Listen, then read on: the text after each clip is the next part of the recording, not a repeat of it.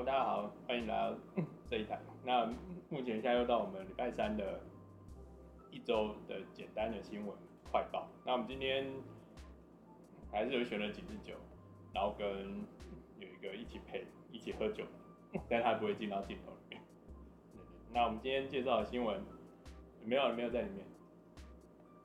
你要在里面吗？不用不用不用不用。对，那今天也是介绍的新闻。其中一个是 Medical News Today，里面在介绍的是 breast cancers selling inflammatory genes may treat aggressive tumors，就是乳腺癌，就是沉默基因炎里面的基因可能可以治疗侵袭性的肿瘤，就是就是美国的一位嗯 James Kingsland，他。他们所做的一个研究，就是针对小老鼠的一些研究，所以他关闭了一些如果侵略性、侵略性的基因，那他可能就会让它让这个肿瘤可以慢慢变小。那我们这边先介绍一下乳乳腺炎，乳腺炎其实是它特别会针对乳腺炎，因为乳腺炎在美国大概每八分之一会有一位女性会得乳腺。那二零一九年时候，女在美国大概有二十六万八千六百人的新例，那而约有四万多人死，其实是还蛮高的一个，就是还蛮高的一个比例。那台湾在台湾也是，台湾的话是国内女性好发性乳癌的第一名，然后死亡率是第四名。然后但是如果她很早就可以治疗的话，其实是刚开始发现的时候，第零期有百分之九十七点五的的存活率。那第一期的话，仍然还有九十五点六期。啊，但是因为它并不会那么容易的被发现，那但所以所以就是要时常要保持去做检测。那每年台湾还是会有一七百个人会被七百个人的被发现他有乳腺炎，然后。被就是被诊断，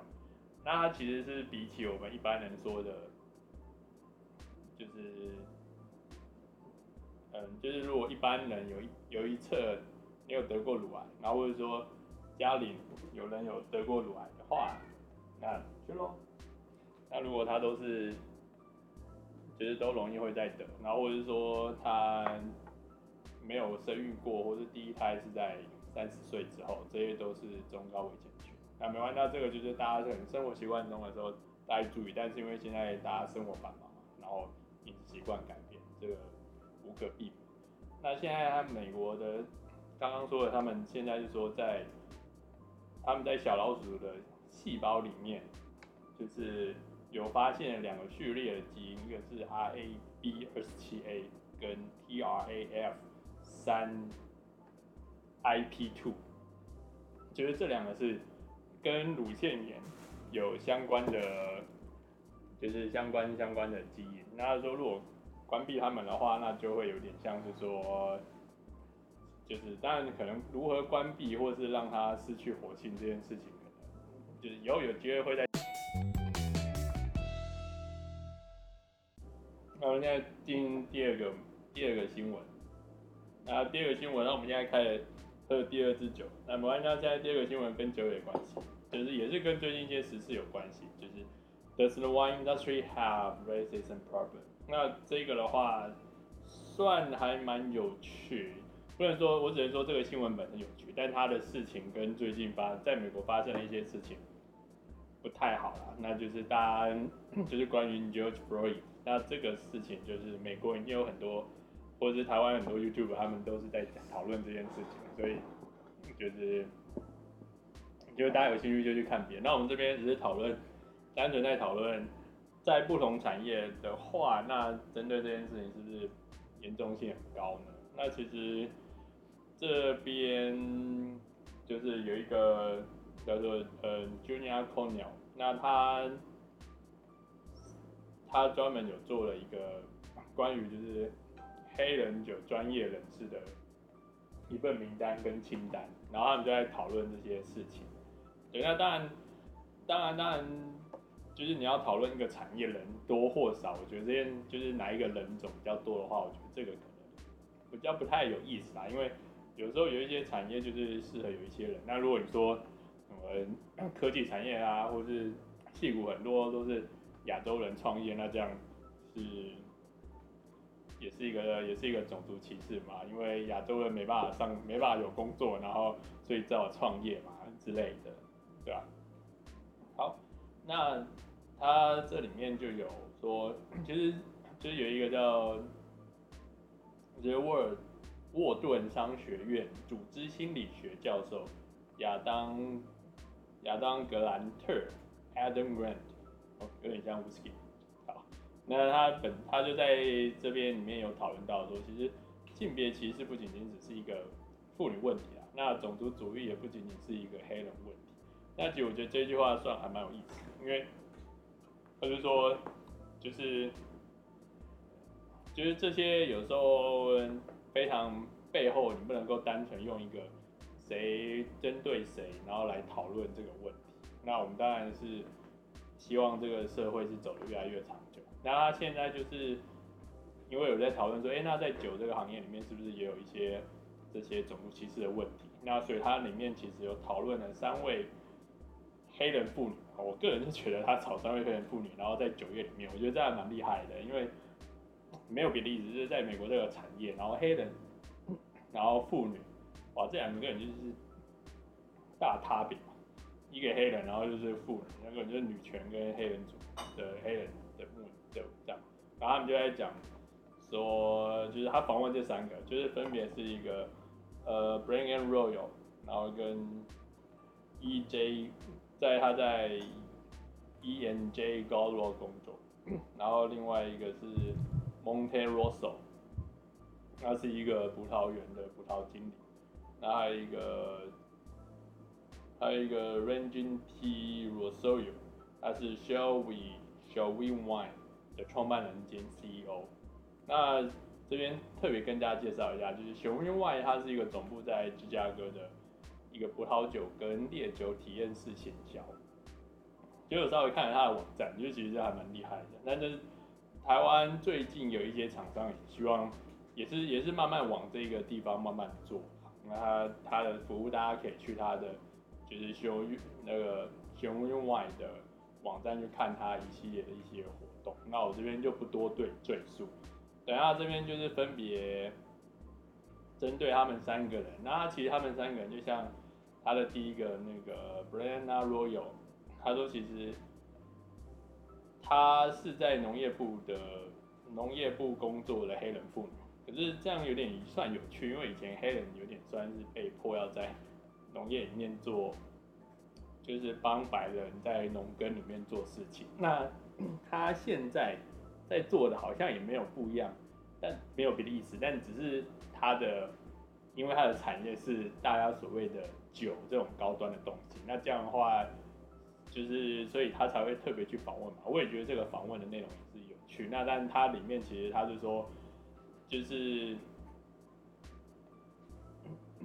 就是大家可能有质疑他工作的状况，那或者是说他也觉得会不会只是因为公司觉得想要有一些多样性，不会被人家攻击，所以才害了他。那但是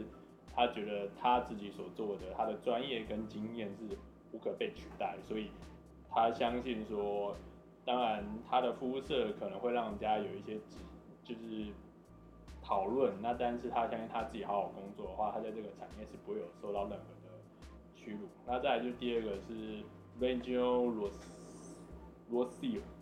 卢梭，哦，这这我不太会念。那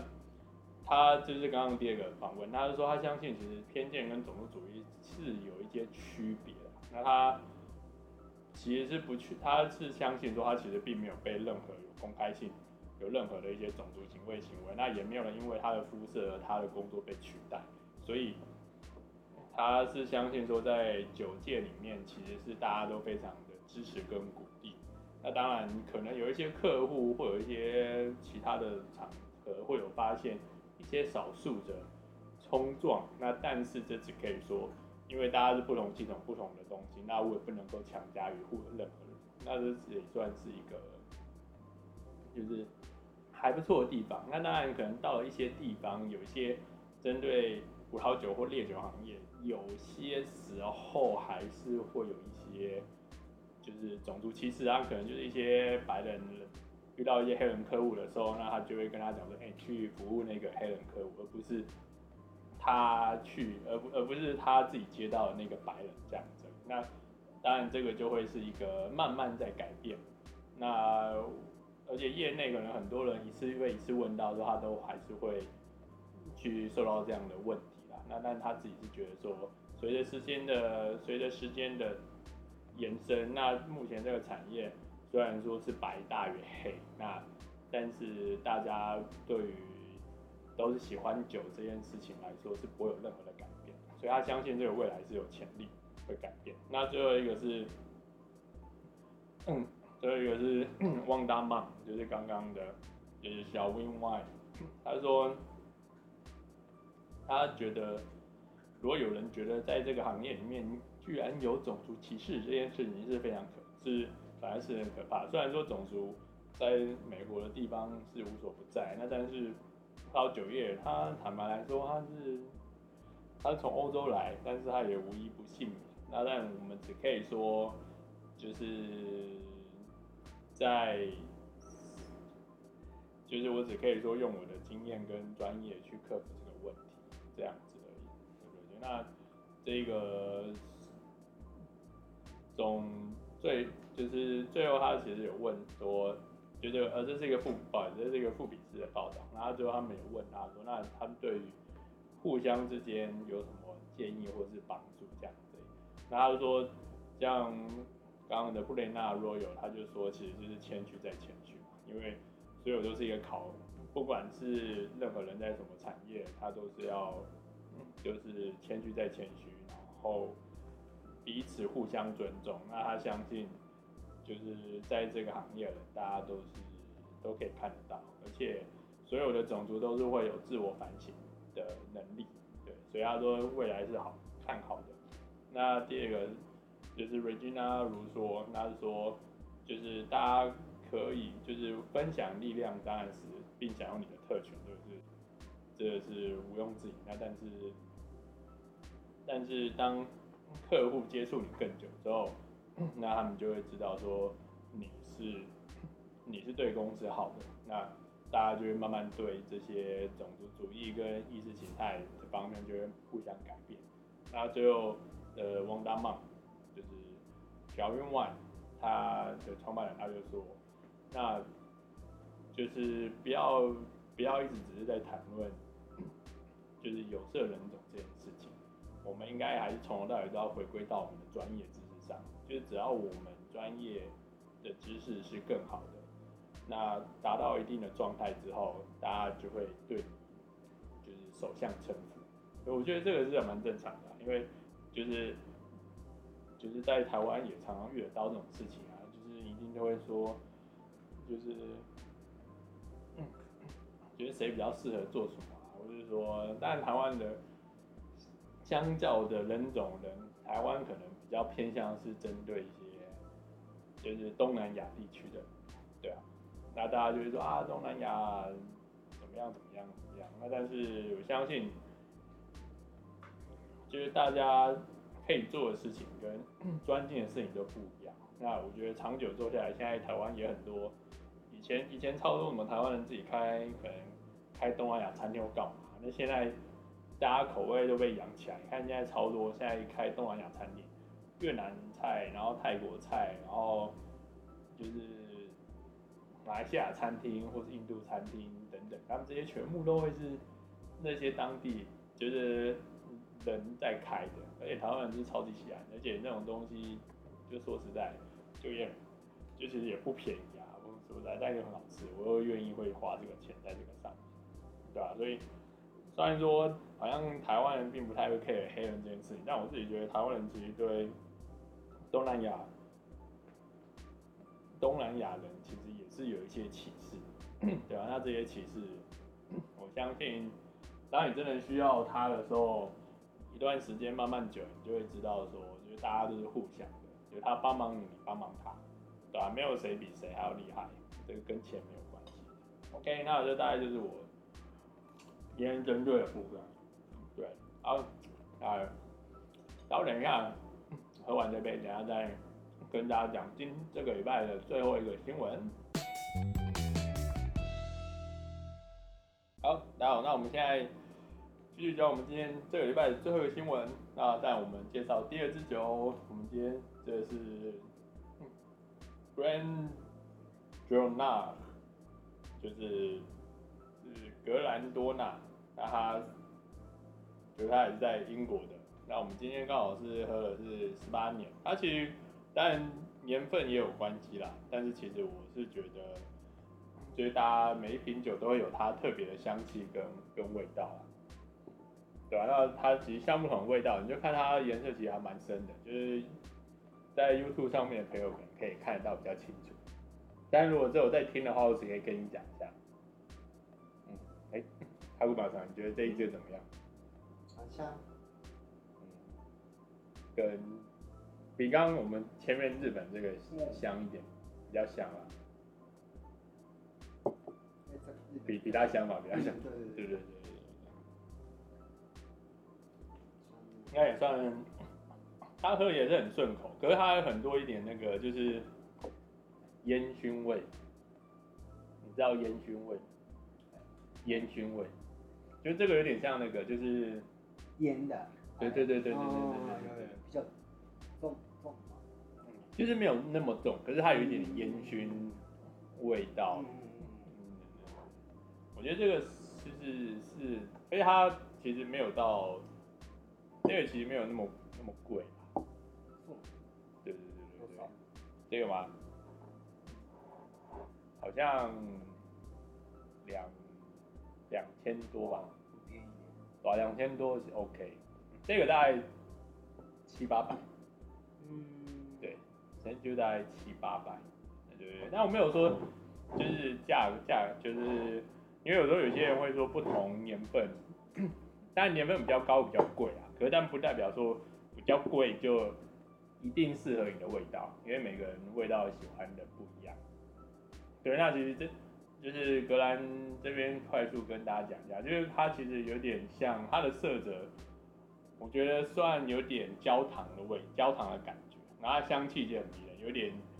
你仔细很闻的话，有一点点水果糖的味道。那我自己喝的话，喝喝下去的话，它的。水果糖味道没有那么重，可是比较多一些呃 smoking 的味道。对对对，那但是它不它不伤喉，然后也顺顺的。那我觉得就是纯喝还蛮适合。然后但只是舌尖上会有一点小触感，那这个算是还蛮有趣的。对对对，跟大家分享一下下我们今天带的第二支酒，就是格兰多纳十八年。对对对那下次会再找找其他的。OK，好，那我们今天 进入我们今天最后一个新闻，就是呃，circular economy，就是 the projects leading the way in mining waste recovery。就如果在呃上周六的，如果大家有听上周六的话，那就是我们上周六刚好跟 Harry 讨论到废土这件事情嘛。那废土这件事情其实是。是对，就是对任何所有的呃循环经济里面算是一个最直接的东西，因为你一盖房子，然后你就是我们盖房子或者挖空任何一个地方，都是会有产生这个废土，那或者说你的一些农业废土、化学废土，就我们上次有讲到一些，那这个部分就会就是你废土要放哪里啊？那如果当然你只是盖房子，然后挖地上的土，那那个土当然是一般的土，那你当然就放到一些地方堆起来，就它也不会对环境造成什么但只是有可能它如果不是那么的，就它随便乱丢，那当然可能会产生一些土石流啊，或者是河川淤积啊，或者是一些 淤泥阻挡一些堵塞一些地方这种状态之外，但它就是不会产生一些化学对人体产生的一些作用这样子。那这个地方，他是说，就是针对采矿业务的发展。那你每次采矿，就是可能像大家可能有看到以前一些什么写钻石啊，或者是一些挖矿的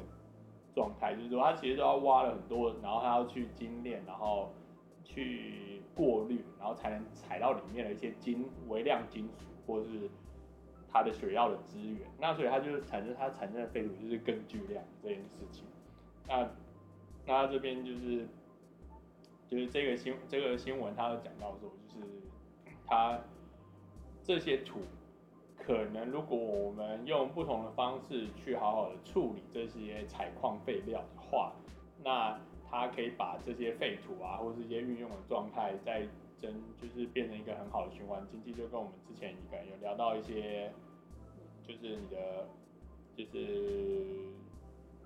塑胶袋或者什么，它其实你好好处理掉，它其实是很好，可以一直随时在利用。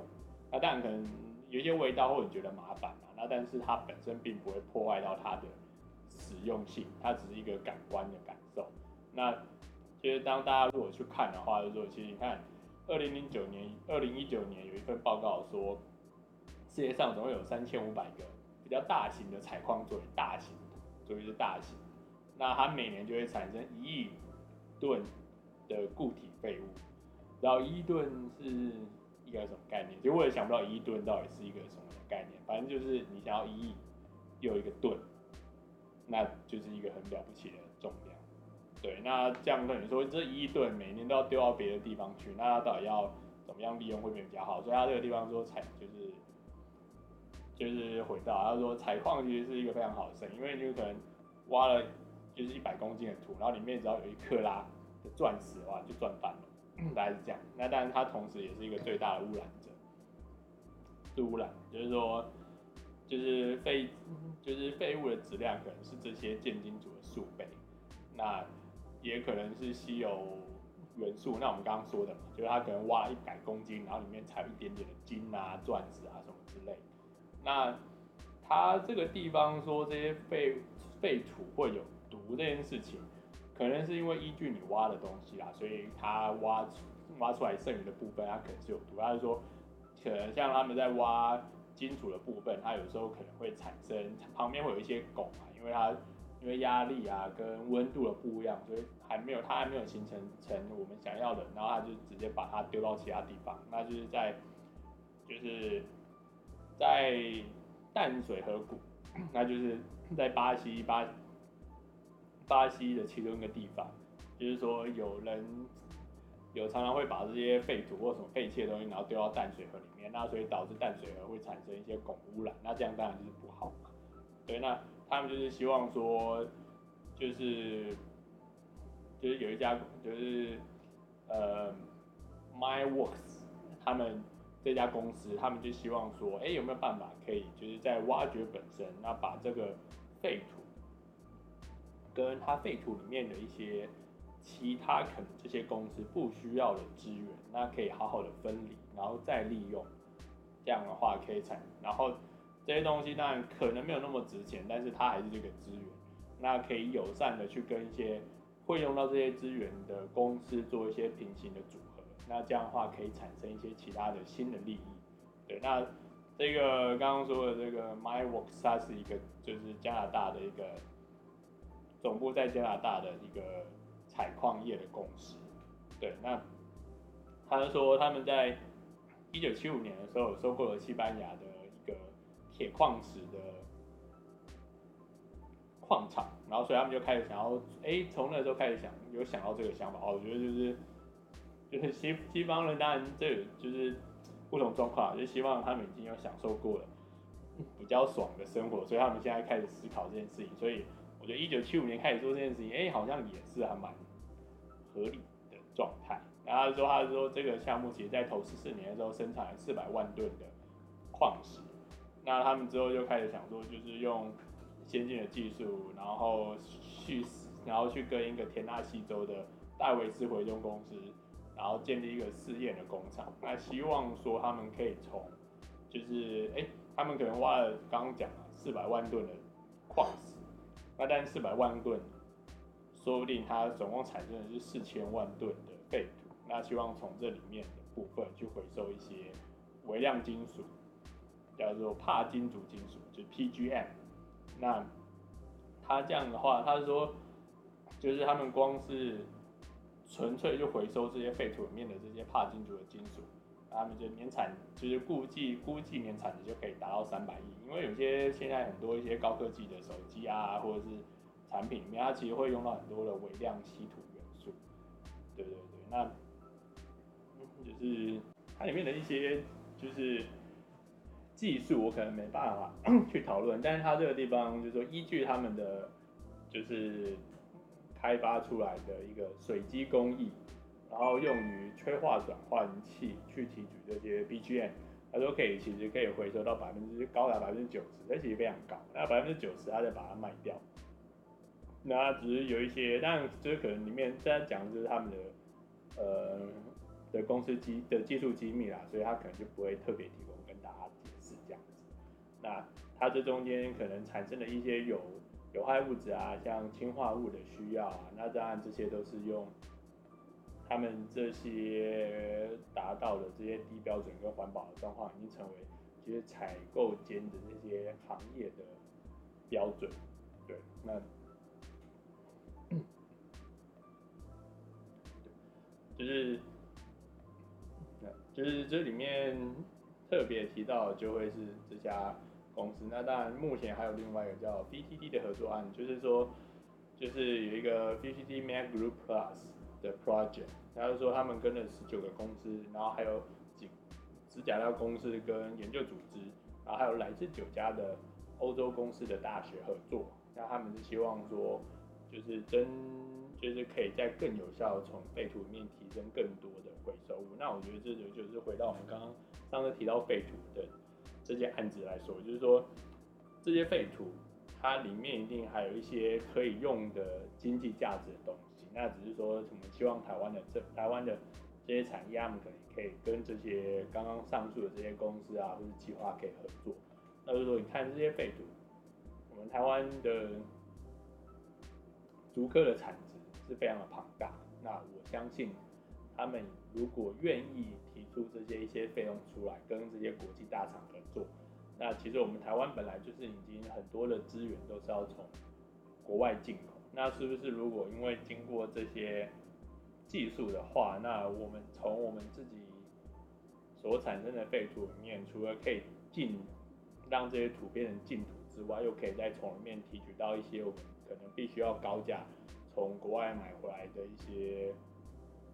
稀有原稀有原料。那来来补足我们的产业，那这样可能又可以再让我们台湾的一些其他的绿能跟不要说绿能好，我觉得直接叫永续发展产业，可以变成另外一个新的产业，那可以让大家可以就是